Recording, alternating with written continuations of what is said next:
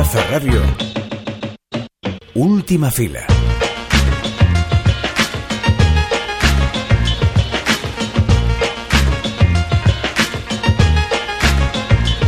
Es la semana del orgullo y de entre todo el mare magnum de propuestas, notas de prensa y banderas fugaces, nos ha interesado especialmente una historia de lesbianas en 1977, en el año en el que Franco aún colgaba en muchos despachos y el destape inundaba el cine español. Hablamos de Me siento extraña de Enrique Martí Maqueda, la película lésbica de Bárbara Rey y Rocío Durcal.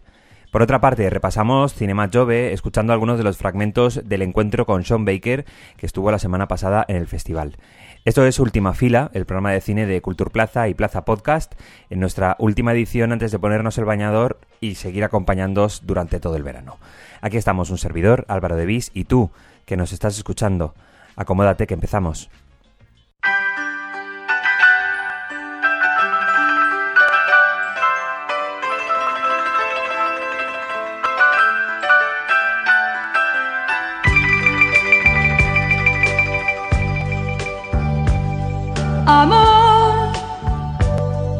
Tranquilo, no te voy a molestar.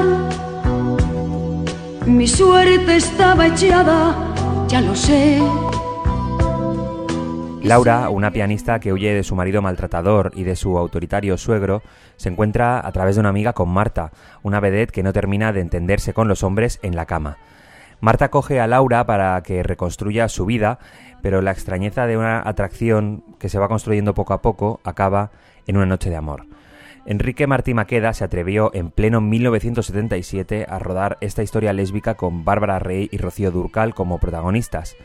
Una era una vedette que se zambulliría en el cine del destape, otra una cantante que rodó una película por dinero y que a ojos de la sociedad era una pequeña y angelical artista. Martí Maqueda no solo rueda una película sensual que en realidad se desarrolla en el tramo final, sino que hace todo un alegato político en una sociedad que normalizaba la violencia física machista y que aún se estaba secando las lágrimas por la muerte de Franco. De ahí que la película sea maniquea por provocación, para picar a aquellos que llegarían a la sala con el, en el boca oreja de poder ver un lío lésbico que les daba morbo. Si acaso llegaran por eso, que serían unos cuantos, aprenderían algo de la España de la que había que salir. Por eso Me siento extraña fue un éxito de taquilla tan pegado a su tiempo que luego se desvaneció en la historia del cine.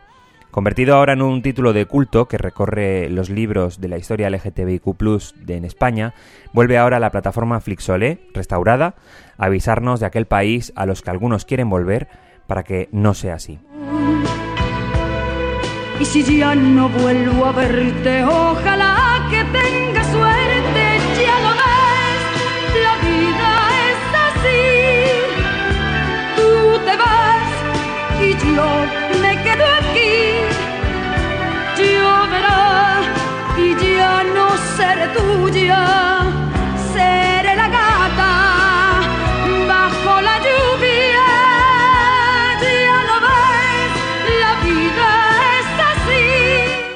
Para hablar un poco más no solo de la película, sino del propio proceso de restauración, nos atiende Aaron Ortega de Flixolé. ¿Qué tal? ¿Cómo estás, Aaron?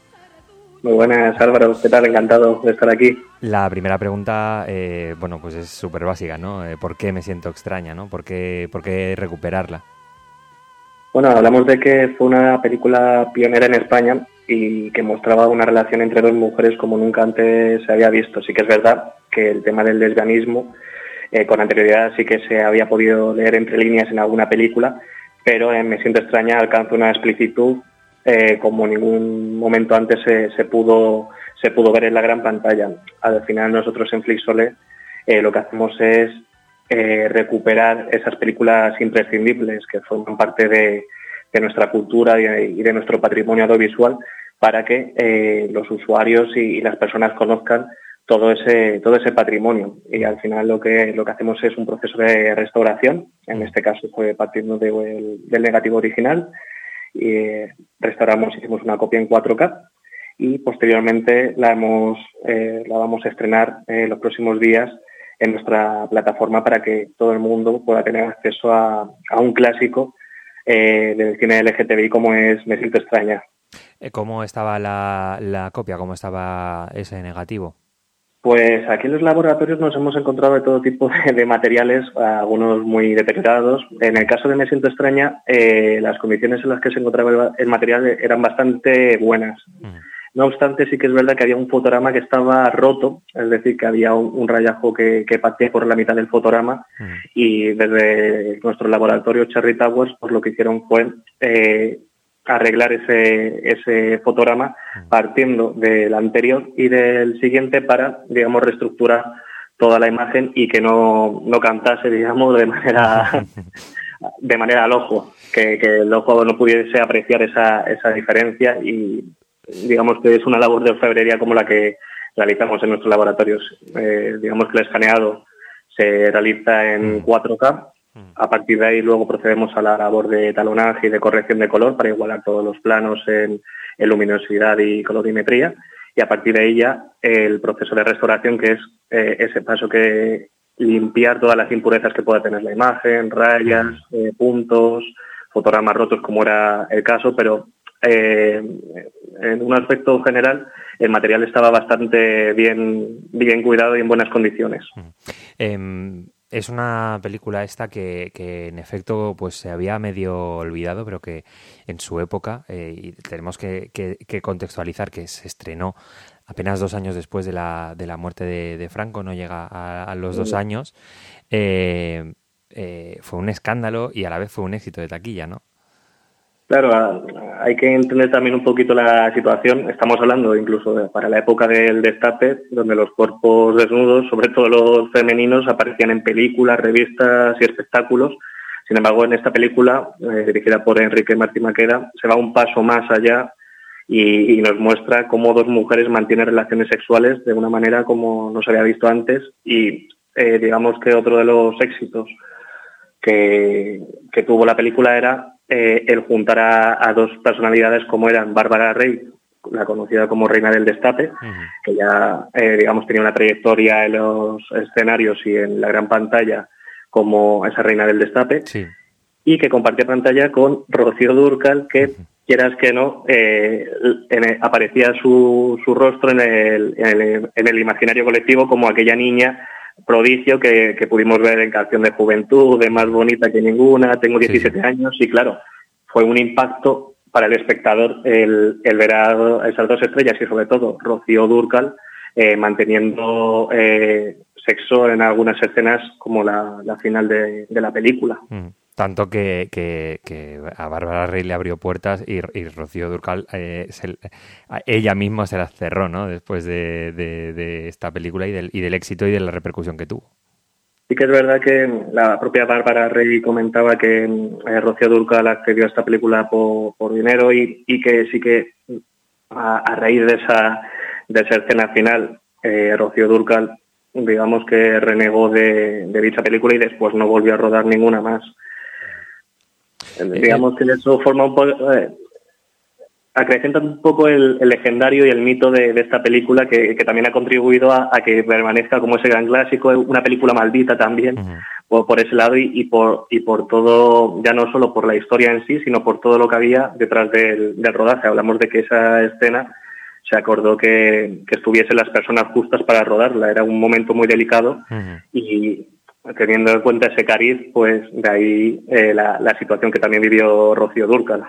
Bueno, un momento delicado, sobre todo también por otra vez por, el, por ese contexto también que, que, estaban viviendo, porque no solamente es explícito en, el, en, en, en, esa escena sexual, sino que también es muy explícita en lo político, ¿no? Porque ahí se ve retratos de Franco, eh, retratos del rey, eh, crucifijos, eh, sobre todo pues son las escenas en las que se está hablando de, bueno, del marido que puede tener un futuro político, pero tiene que rescatarle a ella, ¿no? Que también es muy, muy explícito con el propio momento en el que estaba pasando España y en ese, en ese principio de la, de la transición en el que había mucho miedo, ¿no? Al final hay que entender que el cine, como otras eh, expresiones artísticas, son dueños de, su tiempo y se amoldan también a, las situaciones y a las épocas. El cine español ha sido un vivo retrato de las distintas etapas que ha vivido el país desde que se instaló aquí la gran pantalla del cine, ha ido relatando, mm, a lo mejor reflejando o bien, digamos, utilizando un, espejo un poquito más amable o, de comedia blanca, pero de una u de otra manera ha reflejado cada una de las etapas y las evoluciones de la sociedad, en este caso, de lo que suponía la etapa de la transición. Estamos en época del destape y luego también todo ese trasfondo político, como comentas, de, figuras que, están intentando acceder al poder y, heredar el cargo de, político, de, cómo, de cómo se va eh, jerarquizando todo y, también esas imágenes del rey y de, Franco. Em, la, película, como, como decía, se, se estrenará en, en Flixolé, en la plataforma, eh, junto a otras. En realidad, eh, aprovechando esta semana del, del orgullo, eh, vais a... bueno, está Diferente, de Luis María Delgado, está El Amargot, serie de día, coqueta de noche, que nosotros aquí en Valencia la, el Amargot la tenemos muy cercana. Está obviamente Vestida de Azul, que es una joya que hace muy pocos años que de las que se habla y se está como está teniendo un descubrimiento muy importante de Antonio Jiménez Rico. Eh, bueno, eh, qué bonito, ¿no? También aprovechar eh, este acontecimiento para, para reivindicar que el cine español no solo es esa idea que tenemos sobre todo de los 60 y de los 70 de narrativas muy patriarcales, ¿no? Sino que también había grietas sobre las que se contaban cosas, bueno, pues muy importantes para la sociedad y muy, eh, bueno, pues que, adelantaron a su tiempo, ¿no?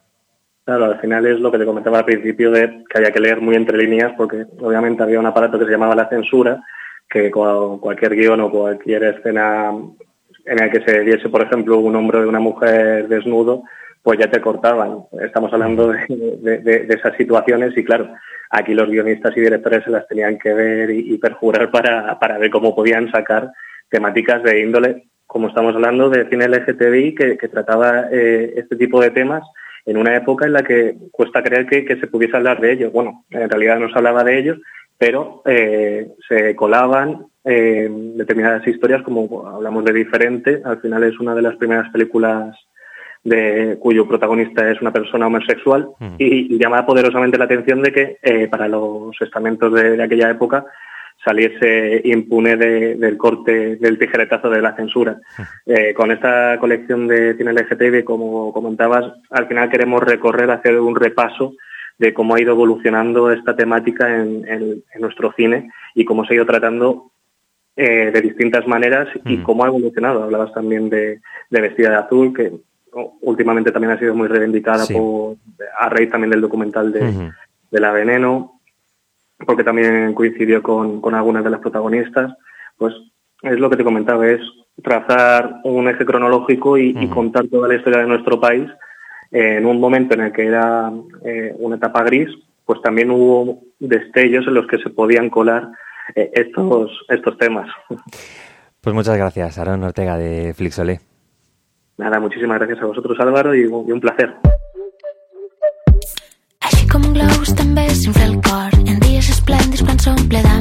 El sobre del cap sobre el fer-se tan gran que fa